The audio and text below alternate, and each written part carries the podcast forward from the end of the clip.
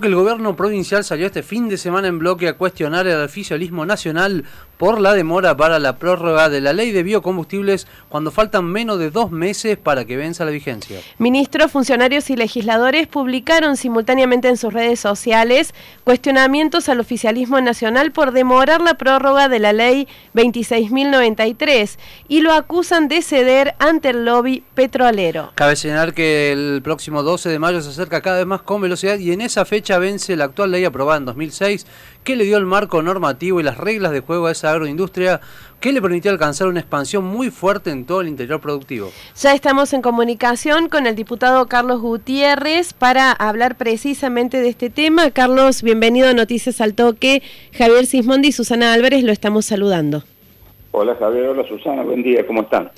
El gusto nuestro, diputado, de tenerlo aquí en la mañana de Noticias al Toque. Bueno, ¿qué implica que todavía no hay una prórroga de la ley y que el oficialismo hable ¿no? de una nueva ley? Usted ha dicho que ni siquiera leyó el proyecto que presentó eh, su bloque de Córdoba Federal sobre el biocombustibles.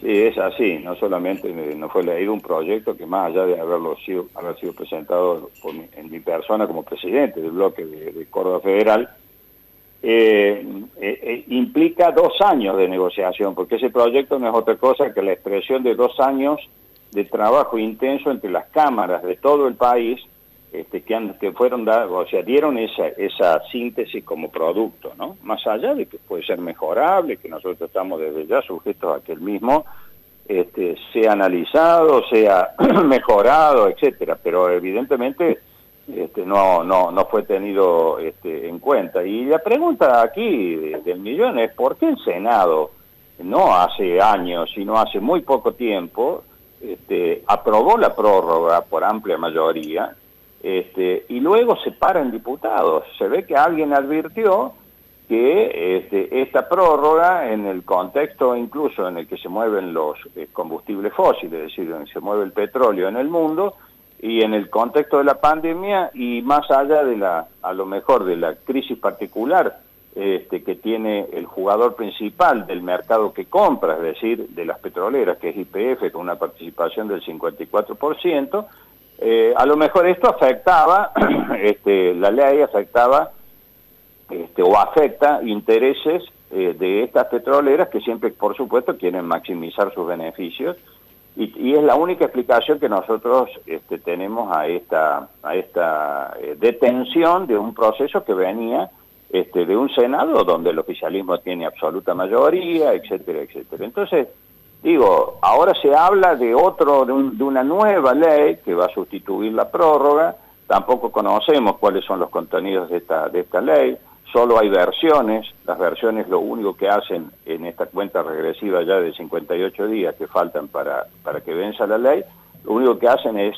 alentar la incertidumbre este, y, este, y los nubarrones que un sector que ha invertido millones de dólares no se le puede contestar livianamente, bueno muchachos, ustedes quédense tranquilos, que cuando llegue el momento del vencimiento van a tener o una nueva ley y si no, como premio consuelo, optaremos por, este, por, por la prórroga. La verdad que me parece muy poco serio esto para lo que implica toda una economía circular, una economía verde, una economía limpia, que, que genera, como se ha dicho aquí, este, hasta, hasta, este, hasta eh, medicamentos en base a, este, a bio. Entonces digo, me parece que tratar con esta livianda este, un sector que implica a su vez este, miles y miles de puestos de trabajo en, en todo lo que es el desarrollo de la, de la patria productiva, digamos, de Argentina, este, me parece realmente muy, muy, este, muy pobre y además muy preocupante.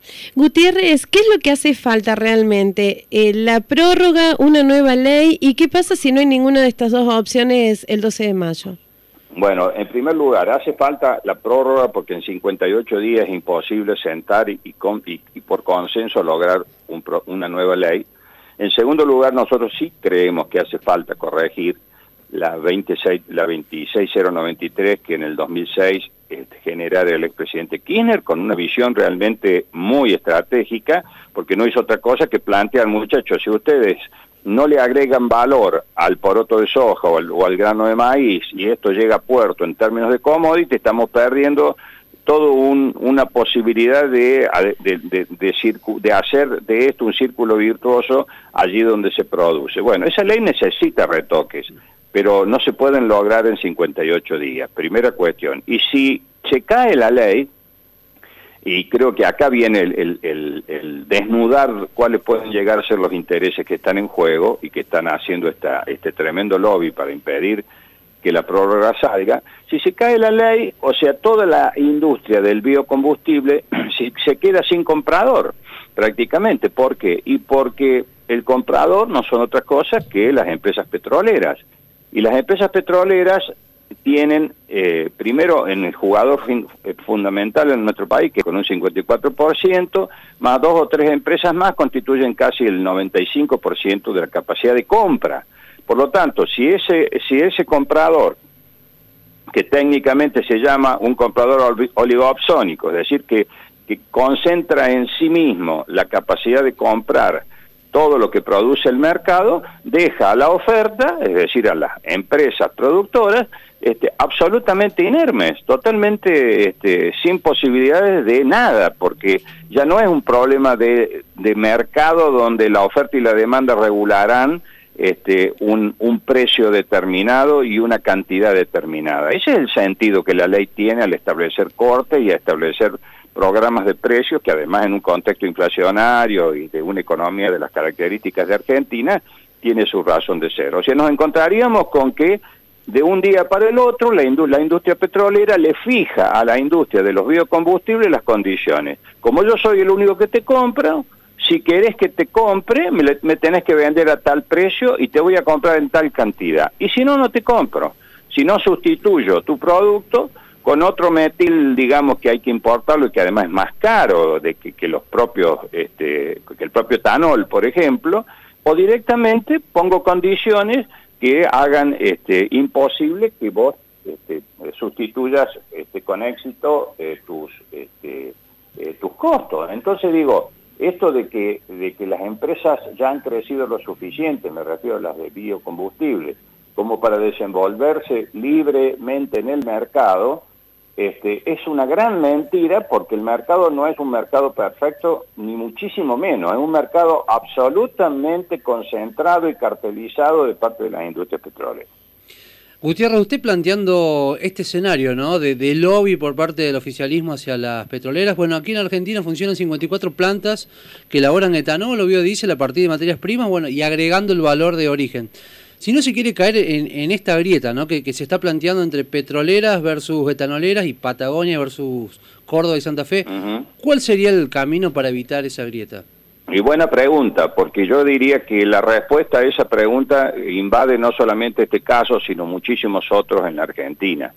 ¿eh? Porque ahora resulta como si no bastara con que tenemos una, una grieta este, eh, por todos conocida, tenemos ahora una grieta transversal, porque así la ha definido el propio Sergio Massa en su intervención el otro día en, la Unión Industrial.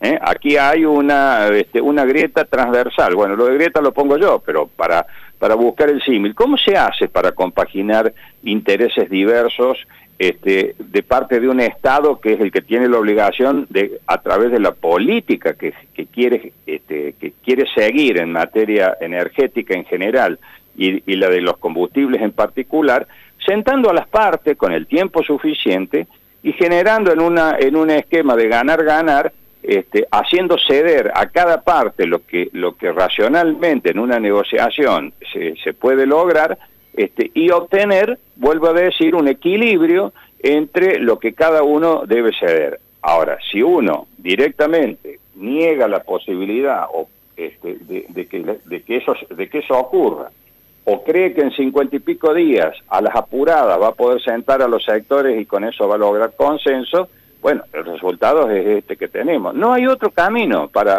hacer esto como en tantas otras cosas que no se practican en este país, que sentarse a dialogar. Democracia es eso, sentarse a dialogar, a, ver cómo se administran las contradicciones que pueda haber en este caso, entre distintos este, sectores y miradas productivas, este, ya sea de, las que corresponden a la matriz fósil, que dicho sea paso tiene fecha de vencimiento en el planeta, no solamente acá, o de la matriz verde, que es esta que nosotros estamos este, eh, defendiendo.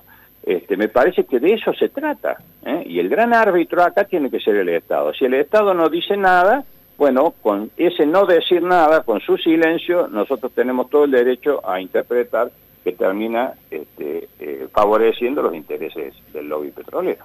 Recordamos que estamos en comunicación con el diputado nacional del bloque de Córdoba Federal, Carlos Gutiérrez. Sabemos que tiene el tiempo acotado, pero solamente saber si van a pedir una sesión especial para tratar el tema y cuáles son las expectativas.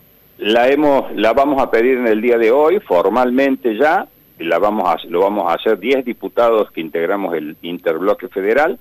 Luego nos pondremos en comunicación con otras fuerzas que también entendemos como Junto por el Cambio, que, que, quieren presentar un pedido, a los efectos de coordinar la, la, la, fecha de la misma, digamos, no contradecirnos en la fecha. Pero, pero vamos en esa dirección hoy mismo, este, estableciendo para esta semana que corre, que si bien está el tratamiento de ganancias, a lo sumo será para la próxima semana establecer una fecha que podría ser el 25, para, este, para eh, discutir, este, para que se lleve adelante la, la sesión especial y discutir el tema de la prórroga.